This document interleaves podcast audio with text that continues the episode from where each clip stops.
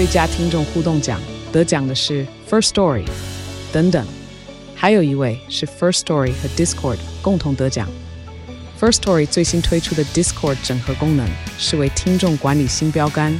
将拥有会员资格的听众自动加入 Discord 群组。这不仅减少创作者的负担，也为听众带来丰富的互动体验，获得全台 Podcaster 一致肯定。体验这个惊人的功能，立刻点击叙述栏链接，让你与听众互动更上层楼。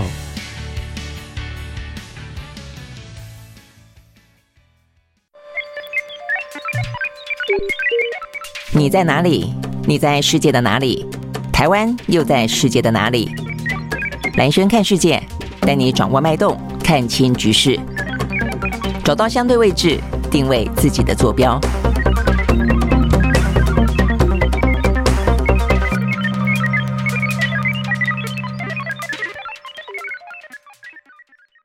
是这个周末的时候呢，其实，在全世界几个比较重要的地缘政治啊的地区，比较紧张的地区的话呢，都有一些呢，可能是战事哦，或者可能是演习，或可能是一些呢例行性的巡逻。但这个巡逻的话呢，去展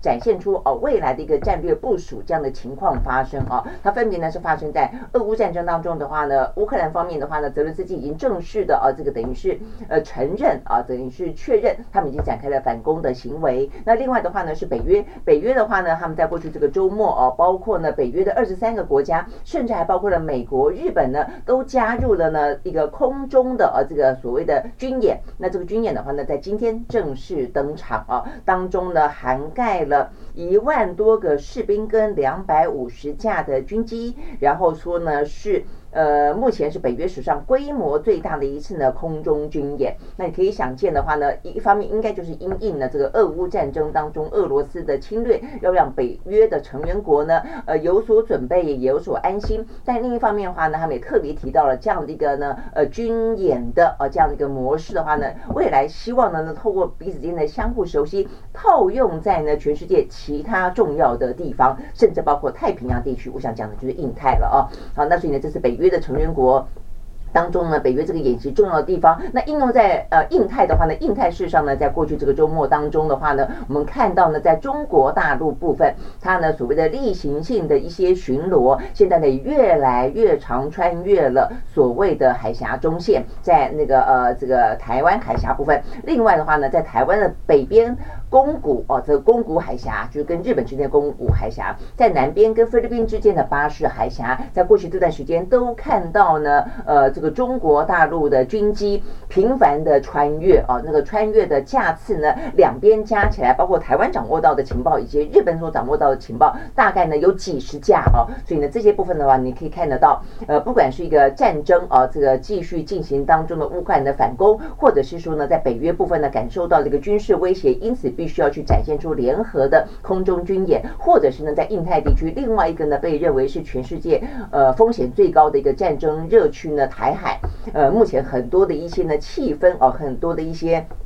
呃，这个尤其是美国跟中国啦，哦，这个不管是军机啊，这个军舰彼此之间的所谓的呃部署也好，例行性的巡逻也好，也都越来越呢，呃，彼此之间相互接近啊，或者说呢，更有一些呢，对台湾海峡来说，对台湾来说的话，更有一些呢，相当的威胁性。我想这些部分都是今天我们要谈论的重点啊。好，所以我们一开始的话呢，我想对台湾来说最关心的啊，呃，虽然俄乌战争啊，目前已经开始出现反攻，呃，实际上是一个真正的战争啊但是呢，呃，因为才是反攻的一开始嘛，啊，虽然有些零零星星的战果，但是可能不如呃对台湾来说的话呢，这个台海地区来的重要。好，所以呢几个呃这个相关的话题，我们呢先从呢台海部分来切入啊。台湾这部分呢重要性在于，第一个我们刚刚讲到军事演习，另外一个的话呢，事实上是刚刚呢离开台湾的美国呢，呃，这个等于是呃台美之间啊，这个 A A I T 理事主席罗森伯格啊，他在十号的话呢离开台湾，但是呢他在离开台湾。之前，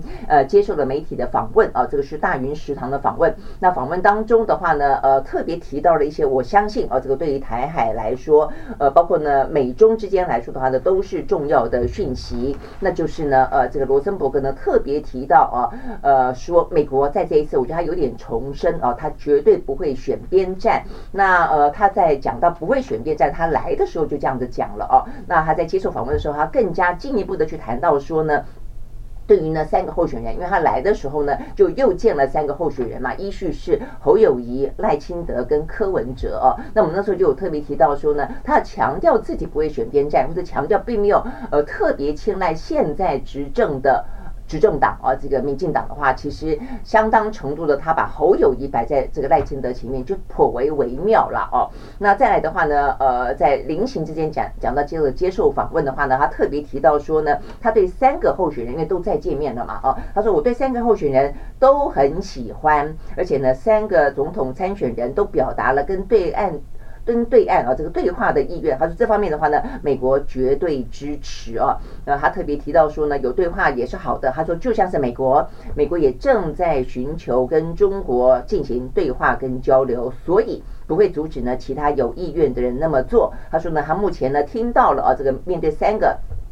政党的这个参选人，他说：“我听到了，他们都想要跟中国沟通，虽然角度不同，但是目标一致。”他说：“我们这个部分呢，绝对支持。”好，那我想这个部分的话呢，事实上是真的还蛮重要的啊，因为在过去的很长一段时间，其实呢，尤其在过去的一两年间啊，这个美国的话相当程度的担心呢，台湾跟中国呢过度的亲近啊，所以呢，不断的啊，这个希望拉开距离。然后美国自己来说的话呢，也是啊，跟中国之间的话呢，展开了呃相当程度的。一些呢各个方面的攻防，但是这段时间我就发现呢，其实一段一段的阶段啊，这个对于美国的来说的话，还有不同的政治需求，所以它就有不同的一些战术啊。那比方说现在，他现在因为总统大选啊，这个拜登想要展现出我们强调过非常多次啊，他对一些呃危险关系的管控能力啊，他现在不断的希望促成呢。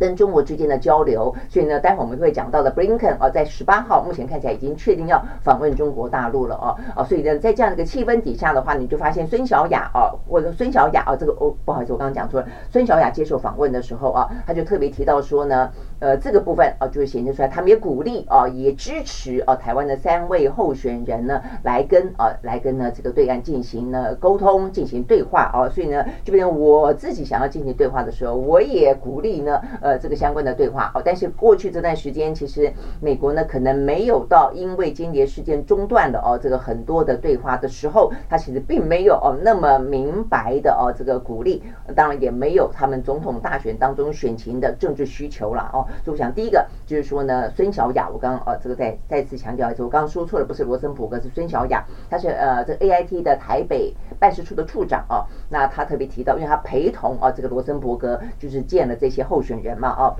好，所以他的等于是有点补充了这个罗森伯格的说法，就是说，呃，对于三个候选人，他们都很喜欢，我想，而且鼓励哦，跟对岸呢进行对话。那再一个也很重要的哦，那就是说呢，当主持人问到说呢，那如果台湾的明年一月的总统大选结果之后啊。呃，有不同的啊，这个呃结果，就不管是哪一个候选人当选，会不会啊，会不会对现在来看呢？呃，都是说现在的话呢，是美台之间关系最好的时候嘛，哦，那也因此，万一呃这个民进党继续连任，或者万一的民进党呢呃被政党轮替了，那这样的一个局势的改变，结果的改变，会不会影响到台美之间的关系？哦，那我想这个回答是重要的哦。孙小雅强调不会。他说呢，美国对于台湾的支持是跨党派的，呃，他们哦在国会也是跨众议院跟跨参议院的，所以意思就是说呢，不管是呃台湾的选举结果是哪一个党哪一个人当选，美台关系都不会改变啊。所以换言之，如果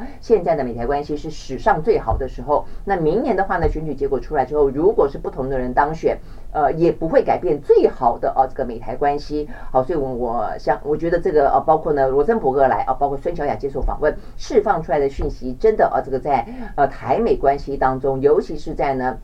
过去一段时间当中，民进党政府跟美国之间哦，过去的四五年间呃的整个呢呃如胶似漆哦，非常麻吉的关系哦，在目前看起来的话呢，美国已经试图啊拉开一个呢跟这各个不同的政党跟参选人之间的一个等等距了啊，所以呢换言之，他有点坐实了先前的呃所谓的哦这个美国的依赖论啊，就对于赖清德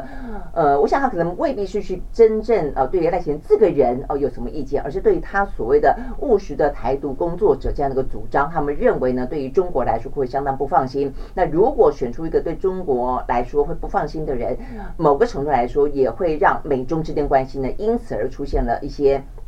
不稳定的状况哦，所以呢，对美国来说的话呢，赖清德啊，这个在行政院长任内的时候呢，在国会备询还会说出一个那么呃这个呃台独工作者哦这样的一个说法的话，对他们来说当然啊就会有一些心生不安。所以呢，因此你会看得到啊，目前看起来的话呢，侯友谊、赖清德跟柯文哲，呃，美国试图表现出一个呢等距的关系，我想这个部分是重要的哦。好，那呃在这样一个气氛底下的话，你会看得出来。呃，整个的呃台，但是你说选举完了以后，包括台湾的选举完了以后，以及美国的选举完了以后。呃，中美台关系会不会再出现改变？我认为还是会啊，因为这是一个非常动态的，而且我们认为呢，这个美中之间的一个战略对峙哦，跟这样的一个拔河，我认为呢，斗而不破哦，但是呢，斗这件事情是长期会存在的啦啊，只是说怎么样不破，怎么样是维持修复在某个相对来说不会擦枪走火，呃，相对稳定的一个态势是重要的哦。那所以呢，呃，这个阶段目前看起来是这个样子，就美国尽可能看起来他自己也要跟中国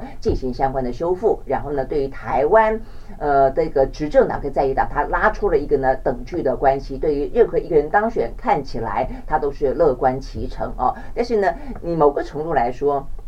呃，这个叫做等距关系，但是一般来说的话呢，如果执政者并没有给啊这个美国呢更多的一些疑虑的话，坦白说，他继续支持他，因为比较熟悉嘛，然后，是一个比较可想而知的哦。但是他确实拉出一个看起来公平的状况，代表的是，我认为他对于赖清德确实啊是有相当程度的疑虑的哦。好，那我想这个部分的话呢，是讲到呃这个美国啊对于这个台海局势的态度。好，那所以呢，从这个角度，我们就来看一下这个布林肯了啊。但布林肯的话。呢事实上，讯息到目前为止啊，也就是这个样子了啊，只是确定时间啊。第一个的话呢，就是呃，他应该会在呢十八号的那一天啊，呃，这个抵达中国大陆。那目前来看的话呢，他访问中国大陆哦，已经安排好的这个呃相关的行程啊，包括了白宫的国安会的发言人 Kirby 啊，这个接受美国之音访问的时候说。呃，他应该会啊，这个第一个会见到中国的外交部长秦刚。那另外的话呢，当然是最关键的，就很可能很可能会见到呢中国的国家主席习近平啊，但只有可能啊，还没有完完全全确定。那呃，这个科比不讳言的说，在这个时间点上，布林肯殷切的想要访问美北京的理由，就是想要呢能够促成。在这个香格里拉对谈的时候，没能促成的美中之间的军事啊，这个军事高层的沟通管道啊，因为他们真的担心啊，这个呃，如果啊这个高层没有办法恢复呢沟通跟热线的话呢，担心啊这个军机也好，军舰也好，我们刚谈到了，这过去这一两个礼拜看得出来，不管在台海，不管在南海啊，呃，这个呃中国大陆啊，它这方面的呃例行的巡逻也很多，美国的例行巡逻也很多啊，那都是在。一些比较主权争议的以及近岸的部分啊，所以呢，因此啊，这个。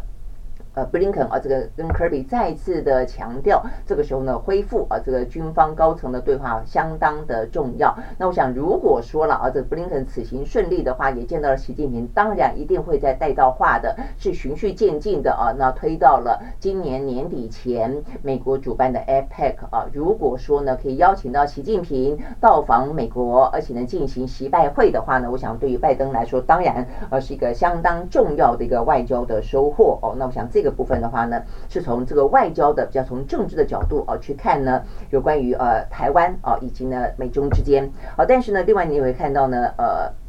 这个部分其实相当程度的中国大陆呢，它摆摆出了一个对应于美国呃姿态呢，还蛮呃虽然他们也需要我们分析过，他们也需要呃跟美国呃有一些互动啊，但是呢目前的一些底线啊是踩的还蛮强硬的啊。那在这个强硬的同时，我们也看到了，他就在啊这个美方说呃一些呢相关的一些军舰军机的可能擦撞的状况底下，中呃中国大陆并没有因此呢而放弃了一些呢例行性的巡逻，甚至我们可以说呢，其实它所谓的例行都是在过去来说呢是不曾见的，只是现在越来越像是家常便饭的了哦。包括就是穿越呃所谓的海峡中线，呃虽然它不是实质存在哦，但是它过去有这样的一个默契跟认知哦。但是呢，现在中国大陆方面已经不断的哦这个经常性的穿越海峡中线。那另外的话呢，一个重点是在过去的这个周末哦，它呢事实上呢已经呃这个所谓的从宫古海峡以及呢巴士海峡啊进行。像钳子一样，所以前世啊，这个前世战术呢现行。好，所以这个部分的话呢，讲到的是在过去啊这个几天里面啊，首先的话呢是我们的国防部在礼拜五的时候证实，然后再来的话呢是日本在礼拜六的时候证实，分别。呃，中共啊的这个军机都呃这个呃编队啊，一个是出巴士海峡，一个呢是出宫古海峡。好的，在台湾部分啊，这个我们的国防部在礼拜五的时候九号呢，呃掌握到的讯息，而且主动哦公开公布的是，有三十七架的共居快慢机在呃前一天，在礼拜四的时候呢是八号。侵入了我们的防空识别区啊，那呃编队的穿出了巴士海峡，长航到了呢东部的海域啊，所以这是我们的呃国防部所掌握到的。那日本的防卫省的话呢，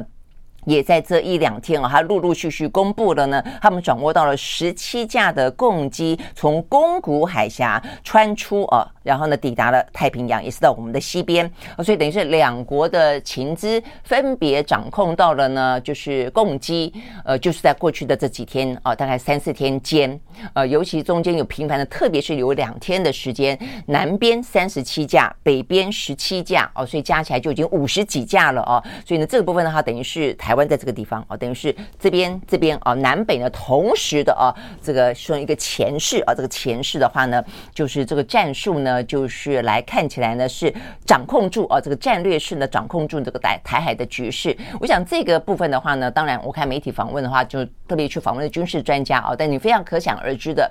就是呢，这个部分的话呢，就是因应的是可能外国的势力啊。如果说一旦台海发生什么样的一个危殆的时候呢，呃，他们就是避免啊，这个台海啊，这个外外国势力呢来干预哦，军事干预。或者军事介入啊，所以呢，在北边的话呢，就是防止日本；在南边的话，就防止菲律宾。那更整体来看的话，那就是防止美军介入嘛。因为美军事实上的过去这段时间，就在日本、就在菲律宾各自部署了一些飞弹基地啦，啊，这空军基地啦，等等等，加强了一些呢，对于宫古海峡跟这个巴士海峡的一个呃相关的部署啊，也就是呢，必要性的时候必须要介入。但是呢，明很明显的看到共共机啊，目前看就是反介入嘛，就他自己反而是要去掌控用钱。钳式的方式阻止啊，这个日本、美国、菲律宾啊来，如果说啊这个台海的状况发生什么样的情形的话呢，避免这个介入啊，所以呢，等于是你来我往就是了啦哦，所以呢。呃，不管哪一边算是呃开始，就是有有这样一个动作在，就有一个反动作嘛，哦，大概来说是这个样子。好，所以呢，呃，这些而且这些架次哦，看起来都是一个混合编组哦，像是呢，在共军呃进入到我们的防空识别区，在巴士海峡的那那那一波哦。呃，有十二架的歼十一，十四架的歼十六，两架的运油机，呃，然后四架的轰轰六战机，两架的九通信对抗机，一架无人侦察机，哦，这无人机侦察的无人机等等等，呃，所以总共三十七架。那在呃日本哦所掌控到的话呢，其实也是哦有是混合的编组哦，也包括了有。运九情报机、轰六战机等等等啊，总共呢十七架。好，所以呢，等于是呢，共机企图呢突破第一岛链啊的呃态势已经非常的这个战术已经非常的清楚了。好，所以呢，呃，等于是在过去这几天间啊，嗯，就类似说，那更不用讲说穿越海峡中线了了。然后这个穿越海峡中线，国防部的说法说，呃，在昨天啊，也还有啊，这个陆陆陆续续二十四架次。呃，在我们的呃这个呃台海啊、台湾海峡部分的话呢，看得到哦、有个各式各样的共军的动态，中间有十架次逾越了海峡中线。好，那所以呢，这个部分看得到的是，呃，中共哦方面的话呢，也是不断的啊，这个在扩大啊，尽量等于是扩大出过去的一些呃目。呃，默契啊的范围，然后呢，不断试图啊这个穿越，让整个的状况呢也常态化。所以你可以看得到，美军在附近呢，呃，来来回回也越来越常态化，共击啊不断的穿越呢，也不断的常态化啊。所以呢，这就是我们所谓的啊这个敌意螺旋。你要回过头去看啊，这个是谁挑起的，谁改变了这个台海的现状？坦白讲，双方啊都有。那对于中国大陆来说，它确实啊这个在。呃，这个印太地区崛起啊，它对于这个南海的部件来的特别的积极啊。那这部分的话，当然是呃一开始啊，这个让美军方面呢感到这个紧张啊，开始警戒的部分。那在台湾的话呢，当然有另外的一个加上更复杂的一个政治的情势了啊。OK，好，所以总而言之，你会看到呢，这个台海部分确实啊，这个呃局势呢，呃。相对来说也是越来越的哦，这个在紧张紧张当中。好，所以我们刚刚讲到的一个是北约啊，一个的话呢是台海。好，那台海这个部分的话呢，当然我们也看到到，就如同呃孙小雅啊所说的，呃他们乐见啊这个台湾的候选人都说跟对岸之间的话呢想要展开对话。那当然这个包括了赖清德啊，所以呢在过去这个周末里面啊，这个三位总统候选人。参选人啊，也都是不断的谈到一些呢两岸关系啊。那尤其呢，这个赖清德当然是比较受到关注的啊，因为他的一个务实台独工作者的立场是比较被担心啊，会因此而引战，或是说呢，让台海局势呢，呃，这个不稳定啊，不和平的状况。但他昨天的话呢，很特别的是，他跟呃马祖视讯连线啊。那为什么视讯呢？他说，因为呢，本来是人要去的啦哦，那后来的话呢，因为下大雨的关系啊，所以他改成视讯，在马祖啊。马祖这个部分的话呢，他特别强调的当然是有关于呢，他说他如果当选的话，可以领导国家的话，第一件事情就是竭尽所能的稳定台海和平现况。OK，好，那我想这个马祖金门都是前线嘛，哦，所以先前的话呢是这个呃柯文哲跟郭台铭不是跑到金门前线去嘛，哦，所以发表了和平宣言等等等啊，那也给了非常多的一些想象空间啊，针对郭台铭跟柯文哲。那另外的话呢，那赖清德他当然就选择另外一个啊马祖，也算是一个比较接近啊这个对岸的前线。好，所以你会看到呢，有关于两岸的议题，显然的，呃，这个美方啊。一方面也说他不会阻止两岸进行对话，甚至呢相当支持。二方面的话呢，也基于啊目前看起来两岸的局势以及复杂的国际局势啊，所以呢我们的总统的参选人们啊必须要清晰的啊讲出有关于呢如何，我想可能不只是说我们要维持两岸和平，就是如何可以维持两岸和平，我觉得是更重要的。好，所以呢这是有关于呢呃台海的部分。那再来的话呢，就是在过去这个周末当中的在俄乌部分啊，所以我们刚刚讲到几个地缘政治。嘛，哦，从北约啊，这个台海，然后的话呢，就是俄乌。好，那这个俄乌部分的话呢，在。呃，这个呃，泽伦斯基啊，他昨天呢算是证实了，因为先前媒体就有报道，包括呢日呃俄罗斯方面就宣称啊，就说事实上呢乌克兰已经展开反攻了哦，但是呢本来啊这个乌克兰方面还否认的哦，但是呢现在反正总而言之了啊，他就证实了。那我们说，其实他一开始的否认目的就是希望让这个情报看起来实际上可以出其不意了啊，让这个情报看起来是呃模糊的，是机密的啊，那他就希望出其不意的状况底下可以。迅速的呢，呃，去抢攻几个呢俄罗斯比较脆弱的地方，那是不是可以如他所愿呢？呃，今天最新的消息了啊，这个乌克兰说他们已经从俄罗斯的部队手中收复了东南部的三个村落啊，他们说呢，就是呃发动反攻以来啊，这个基辅首度正式通报有村落有聚落呢得到解放啊。那 OK，那三三个啊，那我想这个三个可能距离目前呢有百分之二十的土地呢，在过去这一年间落入。俄罗斯的手中，呃，三个村落当然还算少得多了哦，但是总是一个开始嘛哦，所以我们看得到的是，呃，这些村落当中啊，有一个建筑物啊，呃，说是在顿内兹克州里面的一个叫做波拉霍达特内 这个村，已经升起了乌克兰的国旗啊，所以代表他们收复了这个地方。好，那呃，这个只是一个开始了哦，那呃，这个泽伦斯基啊，他就强调说。呃，昨天正式的说反攻和一些防卫的行动正在乌克兰发生，他期待呢，呃，就是呢，对于乌东啊、呃，这个胜利即将的来临。OK，好，所以呢，这是乌克兰方面的啊、呃、这个行动。那另外的话呢，俄罗斯方面啊、似乎呢也看到有一些呢小小的啊、呃、这个内部的纷争啊、跟一些看起来有点点自乱阵脚的部分啊、那只是不晓得会不会酿成。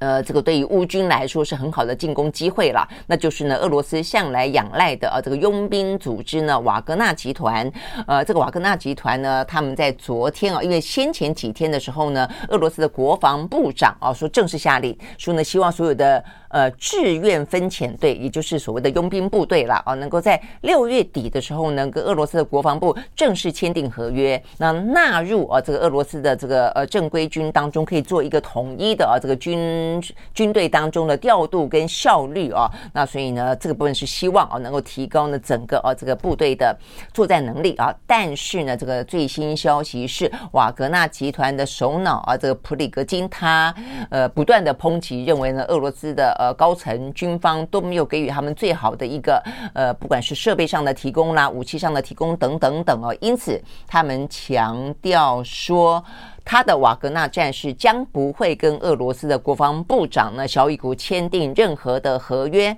OK，好，所以呢，这部分的话呢，看起来呃，这个俄罗斯方面的呃兵力哦，似乎呢出现了一些。相当程度的可能哦，如果说瓦格纳很坚持的话哦，或者他只是因为这样的一个拒绝，想要换来更多的一些保证跟更多的一些武器啊，但不晓得看看后续的发展吧。但是如果说真的啊，这个双方没搞好的话，呃，这个部分哦，对于这个俄罗斯哦，在这一波乌克兰的反攻行动中，会不会哦，因此呢落入下风？我想这个部分的话呢，是啊，这个部分在俄罗斯方面值得关注的。好，所以呢，这个是俄乌啊，这个就是乌克兰展开反攻之后，目前的俄乌双方啊，大概呢最新的局势。那至于呢，呃，从这个角度来看，你就会更能够往前再推哦。所以当初讲到说，乌克兰南方呃这个大坝的突然之间被轰炸哦，导致溃堤。呃，我想哦，这个就是虽然没有证据啦，这个但是呃各方的指控当然都比较。直接指向是俄罗斯了哦，那我想这个俄罗斯的呃几率真的也就是来得高的哦，而且这个时间点很明显的就落在呢他们所掌控到的情报，就是乌克兰即将展开反攻。那我想这样子一个呃大水哦，这个淹没了整个乌东乌南一路下去哦，那。当然形成了相当程度的，有点像是一个护城河一般的啊，呃，等于是阻隔了呃这个乌克兰想要反攻啊，也就是俄罗斯掌控到了若干乌克兰呢呃的土地的这个领土的部分啊，所以呢也可以去拖缓啊这个乌克兰的进攻的。呃，脚步吧，哦，那目前的话呢，就这个人道跟生态来说，当然啊，已经被淹没的数十个村庄啊，甚至呢，南方的重要的城镇赫松这个地方，目前的话呢，呃，就是已经。成千上万人啊，这个逃离家园。那这边最新的消息啊，就是说，嗯，就是有一些人道组织了啊，就不断的目前呢正在进行救援当中。然后呃，这个乌克兰的无人机啊，也不断的在这个上方去呃逡巡啊，寻找啊更多的受困者啊，然后来来回回，然后包括送食物啦，哦，送他们还说有一个无人机啊，他还送了一一罐。塑胶罐啊，这个塑胶瓶上面还贴了字，说呢撑下去，千万要撑，别慌张，你们终究会被被疏散的哦。那上面写个耶诞老人留，呃，OK，好，所以呢代表的是，嗯，他们只是去确认啊，这个送一些物资，但是呢还没有办法把他们救离现场哦。坦白讲，这个部分还真的是很糟糕啊。所以呢，这样的一个。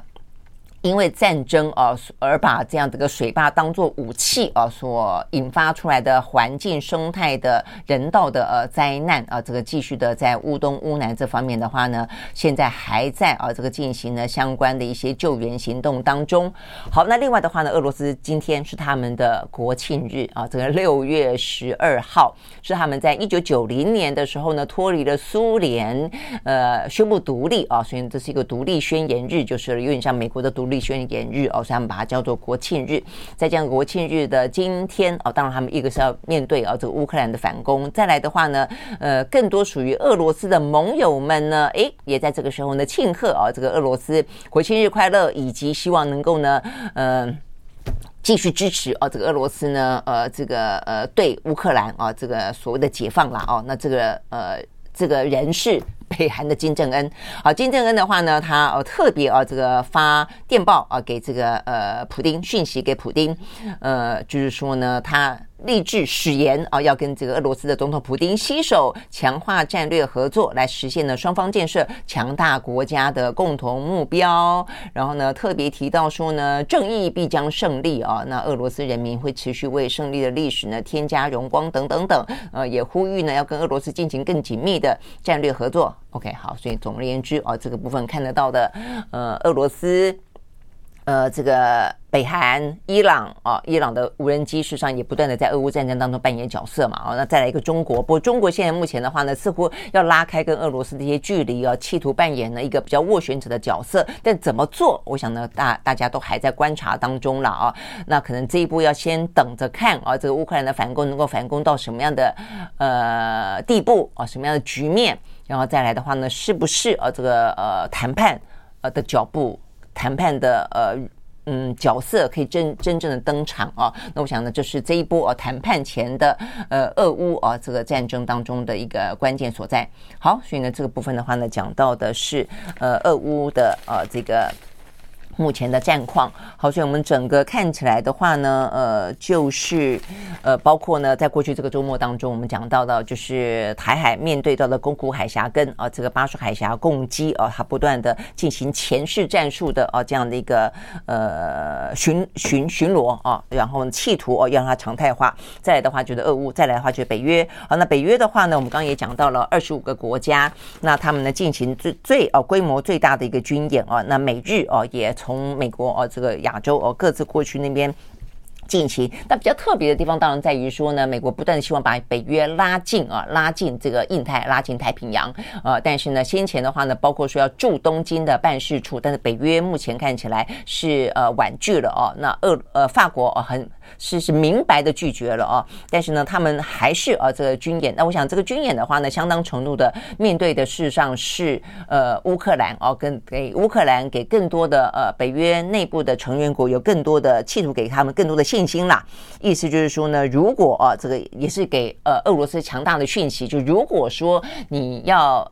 继续的啊侵略乌克兰，甚至对其他的国家有不同的呃谋算的话呢，我们将会有强烈的一致的共同的军事行动来抵抗。那当然，另外一个重点就我们刚刚讲到的啊，呃，北约的空军。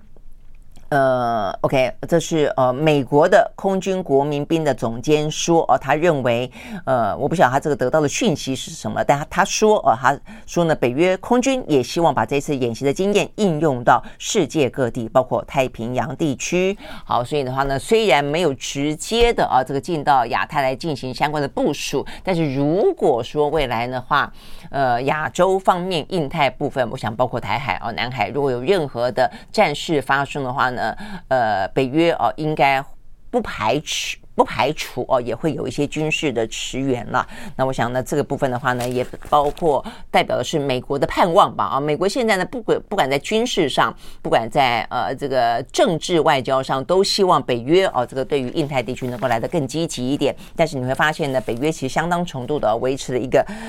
呃距离空间了啊，去调整，也不希望去激怒中国。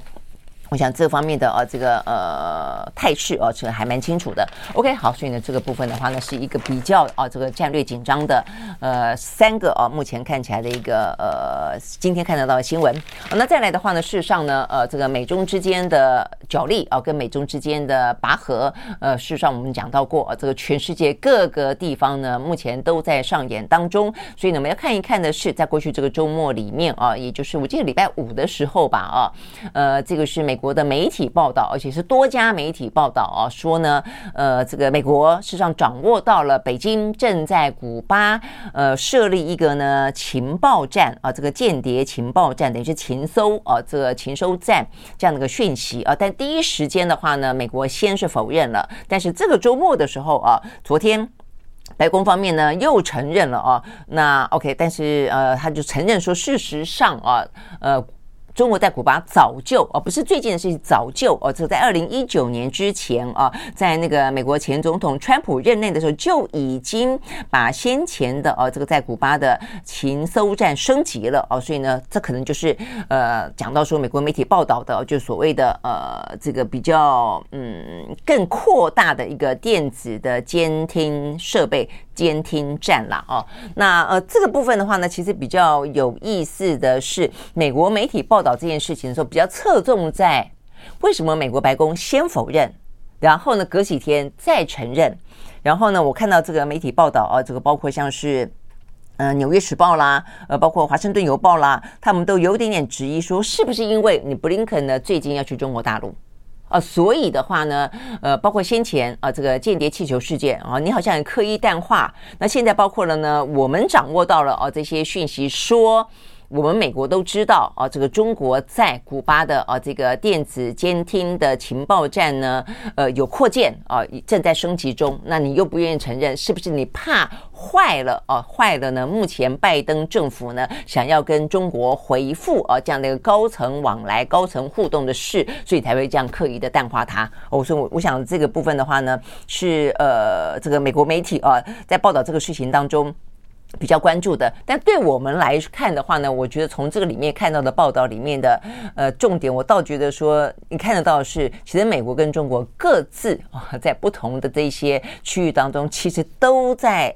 拉高他们的彼此相互监控的能力啊，所以呢，这个报道当中讲到说呢，其实呃，因为拜登政府要回应这些美国媒体的说法嘛，他就说呢，呃，我并没有刻意要否认你，我只是告诉你说，它不是新的啊，它不是新闻，所以我前两天否认，我现在承认，我只要告诉你说，他在拜登政府上台前就已经扩编了，就已经呢升级了。那事实上啊。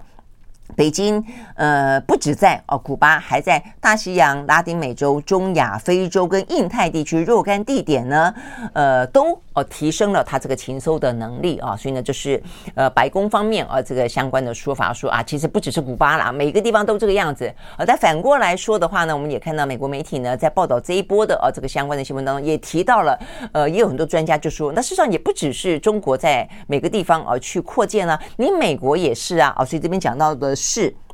华盛顿邮报的报道，他说，美国其实也在全球广设监听设备，而且也不只是现在。呃，他讲到的包括了台湾在内啊。他说呢，这些监听站设在呢南韩、日本、台湾和澳洲。那这些设施的话呢，打从冷战时期就有哦。当初的话呢，呃，就是主要来自于中国跟北韩。那现在的话呢，更加加强了。好，所以你看到这样子的一个呃部署的监听站呢，实际上也就是都在中国的对面啊，这些国家。加码哦，所以你可以可想而知，呃，所以先前我们也讲到说，其实台湾在提供给这些欧美国家，尤其美国情报呃的这个情报链当中，我们扮演了非常重要的角色。但是，一直到呢前几天的讯息才特别提到说呢，有些部分他们愿意跟我们分享哦。所以记不记得美日台哦，说有部分的情报呢愿意进一步的分享哦，对于及时掌握到的无人机当中的情搜的呃这个。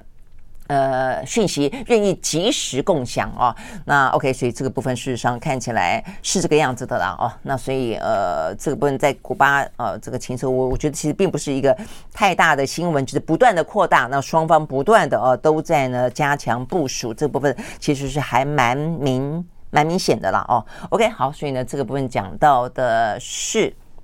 有关于呢，呃，这个美中之间在其他的部分啊，这些情报战啊，事实上呢，呃，也是在加强当中。好，那这个部分的话呢，呃，这个你会发现，对于美国总统拜登来说啊，他这段时间的呃外交有一点点啊，跟中方之间的看起来要修好，要转向跟总统大选有关。所以接下来我们要看一下，就是总统大选的最新讯息，美国的啊，那美国的话呢，今天的讯息，这两天的讯息是，川普呢被啊这个。联邦啊，这个检察官起诉嘛，啊啊，但是起诉之后，当然一方面，第一个是川普的反应，第二个是民调。我们先看民调好了，因为川普会怎么说，我觉得大家应该都猜得到啊。但是呢，民调非常的令人呃这个呃惊讶的是啊，呃，我看到不止一份民调，他们呢大部分的啊这个民调都显示出来，他们认为这边呢这一次即便是联邦的啊这个。起诉啊，他们都认为出于政治动机呃的的成分很强哦，所以呢这边的话呢有一个啊是来自于呢美国的 ABC 啊，这个 ABC 呢呃广播电视台呃跟呃 Ipsos 啊这是共同的哦，所以这两个都是蛮蛮大的媒体都很权威哦，他们最新公布的民调指出，百分之四十七的受访者。认为呢，这一次联邦对于川普的指控是出自政治动机。那有百分之三十七的人不这么认为，百分之十六的人表示不确定。但中间的话呢，有百分之八十的共和党支持者都认为这个指控啊、就是联邦这呃联邦呃检察官的指控是政治动机。那所以啊，这个对他们来看的话呢，很显然的这样子的一个呃调查就非常有利于川普操作嘛。有百分之八十的人都因为是政治因素的关系，所以对川普来说，当然。就会讲这是一个政治迫害，是一个司法迫害啊，不是吗？OK，好，那不过呃，这个调查也显示出来，有百分之四十八的受访者认为川普应该被起诉，那百分之三十五的人认为不应该啊，所以意思就是说，即便认为背后有政治因素，但是确实他们也觉得呢，川普做的有点过了啦啊，所以呢也应该被起诉。那另外的话呢，一个民调哦也是一样呈现出啊这个相当程度的呃情势看起来事实上是有利川普的哦，这是哥伦比亚广播呃电视新闻网就是 CBS 刚才 A。刚才是 ABC 哦，这个是 CBS，跟另外一个叫鱼观的啊，就是 U Government 啊，共同的也是进行民调。好，那他们的民调结果也是一样，有百分之七十六的共和党的支持者呃认为呢，川普之所以被起诉，是因为政治动机的关系。呃，甚至他们进一步问啊，如果说川普因此被定罪的话呢，有百分之八十的共和党的支持者认为，川普依旧可以担任总统。好，所以呢，目前看起来啊，这个他们进一步问啊，在目前呢，呃，角逐共和党的总统提名的候选人里面，你支持谁呢？啊，这个是有关于呢，CBS 他们啊进一步多问的问题。结果目前看起来呢，川普也还是得到呢最多的支持，百分之七十五的共和党的支持者表示要支持川普，那百分之五十一啊倾向于支持 DeSantis 啊，那。百分其他的就是零零星星的啊，这个有 Scott 彭斯啊、海利等等。那所以看起来，不过这看起来的话啊，因为距离美国的总统大选，嗯，还还有一段蛮长的时间哦。呃，佛州州长德桑提斯并不是完完全全没机会啊，这个赶过川普。如果在这个 CBS 啊跟 U Government 这一这个份民调里面看起来，呃，共和党在百分之七十五啊支持川普，百分之五十一支持德桑提斯。好，那这接下来当然就看看川普怎么操作啊，这个这一波。呃，联邦检察官对他的这个。起诉了啦哦，好，那我们就看他怎么操作哦。我们看到这个呃，川普当然就是说这是一个政治迫害了哦。那他在昨天啊，这个呃，展开了他很多的一些党内造势的呃活动了。他去了乔治亚州，去了北卡莱纳州两场呢共和党的党内大会当中进行布顾票。他们形容是现场呢热闹滚滚，数千名的川粉呢齐聚在那个地方啊，替这个川普抱不平。那他针对呢啊这些铁粉，他喊出啊呃。就是他当第一个说，这是一个呢拜登政府，而且他不断的说拜登是一个贪腐的当权派啊，这个贪腐的呃这个拜登政府的政治猎巫，呃他说呢呃这个起诉书的内容荒荒谬，毫无根据，而且他说呢我永远不会被被被逮捕的啊。嗯，他所以他就是他不会被逮捕，也不会被定被被定罪，而且就算被定罪，他说呢也不影响他到他的参选啦哦。那 OK，这个都是他在说了哦，而且他我觉得他比较厉害的一段哦是这样子说的哦，我觉得这个就是民粹的煽动者哦，这个很厉害的部分，我觉得他抓住了，所以我觉得对于呃美国的总统大选来说，这一部分真的很值得观察，因为呢在上次川普参选之后，我们就说了这是一个美国的内战。呃，它是一个民主价值的内战，是分裂的哦。那这部分到现在为止啊，其实你会发现呢，这个内战并没有结束啊。那这个呃，川普还是狠狠的呃，牢牢的、很精准的抓住这一块哦。因为他怎么说呢？他说呢，这个起诉啊，呃，拜登政府呢，这些建制派并不是对着我川普而来，他其实是对着我川普后面的美国人民而来，他是冲着你的哦。他为什么讲说冲着你的呢？他说，因为我们在发起一场运动，什么运动呢？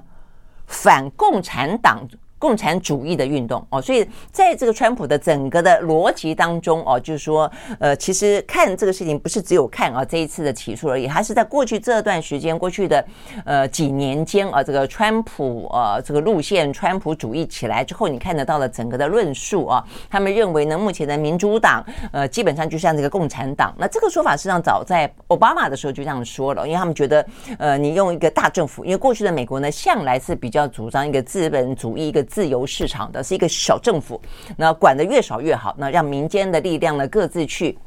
呃迸发啊。但是的话呢，呃，因为。整个的全球化等等诸多关系了啊，这个美国的贫富差距越来越大啊，所以呢，很多人是在贫穷线以下的啊，所以呢，从奥巴马开始呢，他们就引进了相当多的一些社会福利进去了，那包括欧记健保等等，就是那拜登事实上还呃担任奥巴马的副总统，他这方面也是跟着呃这个奥巴马的脚步哦，所以相当程度的，尤其是在过去的几次呃这个选举当中，其实民主党内的左派啊，这个激进左派，其实坦白讲，呃也还蛮活跃。月的啊，那所以他们呢，呃，主张更多的财产重分配，那所以呢，让华尔街的，让这个所谓的富人们啊，觉得非常的倍感压力啊，所以他们认为呢，这些民主党人正在啊，这个重新要清算他们的财产，呃，要去把他们的财产呢，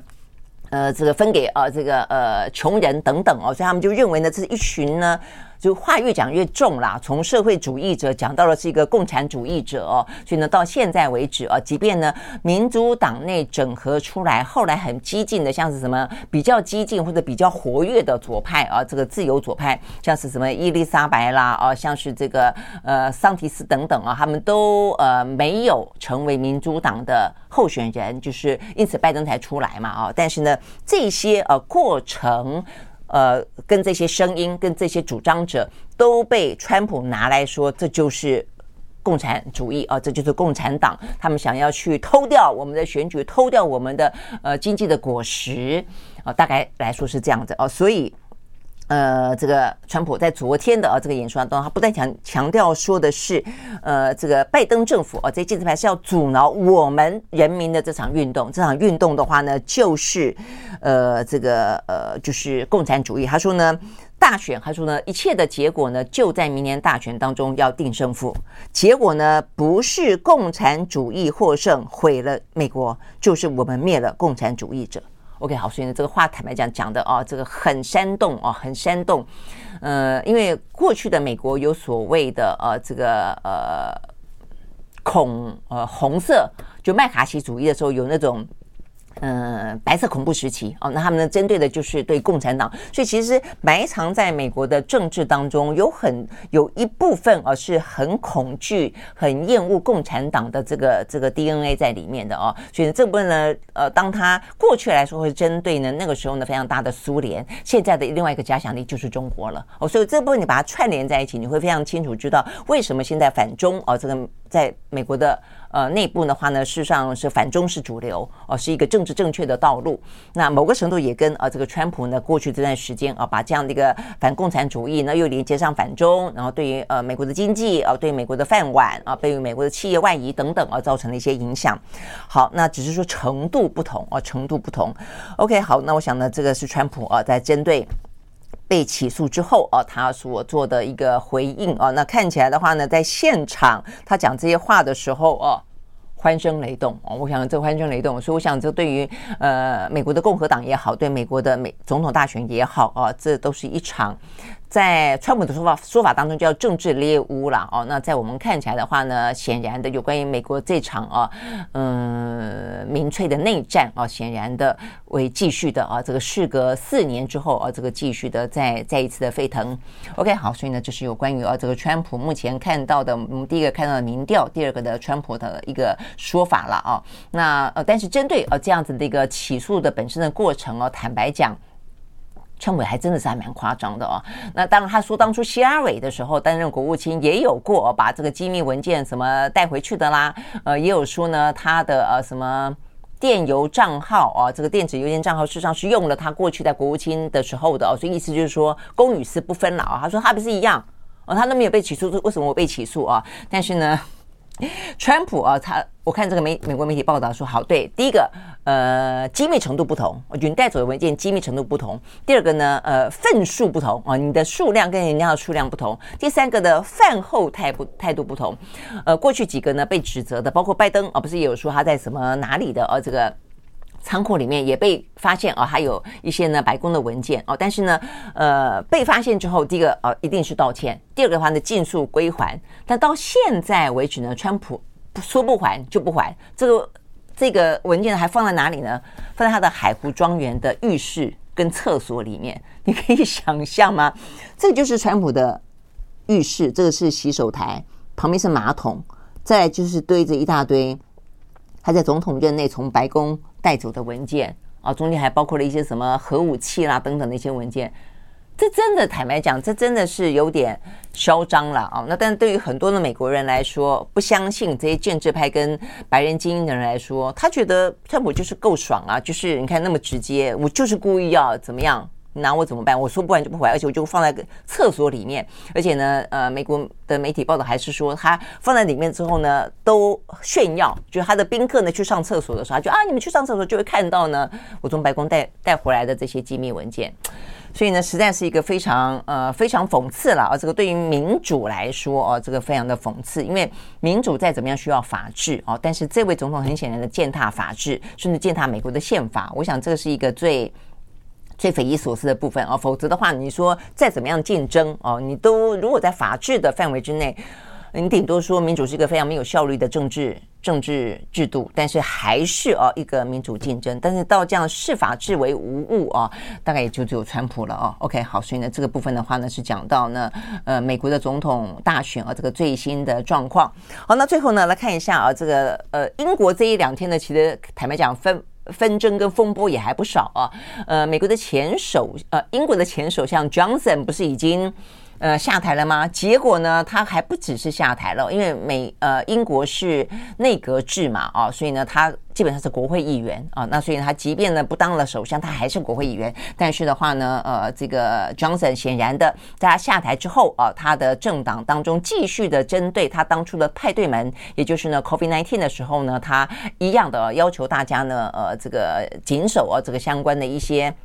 COVID-19 的呃一些限制跟规定，他自己呢却在官邸里面开趴。这部分呢继续进行调查，看起来这个调查结果很可能他会被免职，所以。他在这个周末呢，呃，就是先下手为强啊，也就是自己宣布辞职哦。那所以呢，他说以以以避免啊这个遭到羞辱的国会议员的保卫战。那所以呢，现在啊，这个 Johnson 已经光棍阳春了哦，就是没没有任何哦这个公职，也没有国会议员的位置了，更不用说没有首相的光环了哦。但是他当然留下了一句话，他说呢，他在这一次他辞职之后就要进行补选嘛，他的选区要进行补选。他说我这次不会参选。哦，但是的话呢，他说呢，离开国会虽然很难过，但至少是暂时离开。哦，那所以大家就讨论说，他是不是未来可能东山再起？好，所以呢，这是 Johnson。那另外一个的话呢，也很夸张哦，那就是呢，呃，如果你有注意到过说这个呃苏格兰的话，这苏格兰的呃这个。等于是他们的呃，算是这叫什么？他们叫什么执行官哦？他们有个比较呃，就是首席大臣啊，首席大臣叫施特金。那他的话呢，呃，二月份突然之间啊，这个呃请辞。那所以那个时候的话呢，本来被认为的呢，都是说，因为他不断的希望苏格兰要独立啊。那但是的话呢，呃，独立于大英国协助外啊，但是一直都没有成功。哦，那所以他等于是有点因此而引咎辞职的意思啦，哦，那他至少，但是问题是现在啊，这个爆发开来最新消息，并不是因为这个原因，而是贪污。好，所以呢，这个部分的话呢，他在昨天的消息啊，呃，这个英国的警方。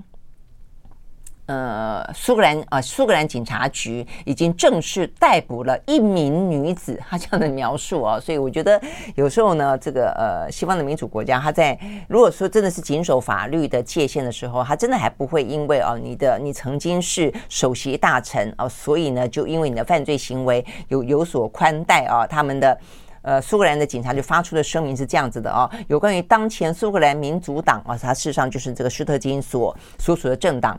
呃，他出现了资金跟财务上啊贪腐的啊，这个有点像侵占侵占呢啊，这个呃党部的啊，这个等于是大家的政治现金啊这样的一个事件。一名五十二岁的女性今天被以嫌疑人的身份啊逮捕。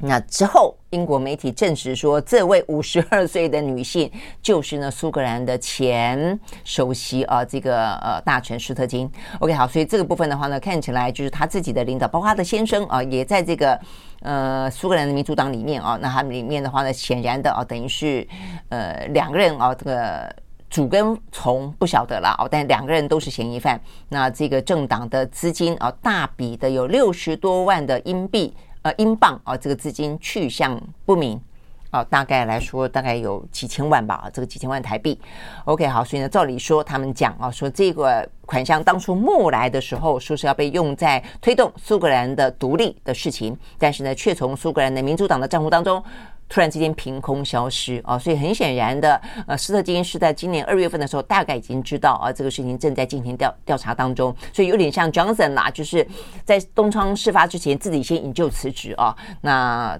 显然的啊，这目前看起来应该啊，这个调查当中确有其事啊，所以也是一桩丑闻。OK，好，所以呢，这个部分的话是发生在呃这个英国哦，这个连续的啊两个前，一个是呃英国的，一个是苏格兰的啊，这个但是都是最高的啊，这个最高的领导人呢出现了这些呃丑闻啊，各自不同的丑闻。OK，好，所以呢是有关于今天我们看得到的比较重要的讯息提供给大家，明天同一时间我们再会，拜拜。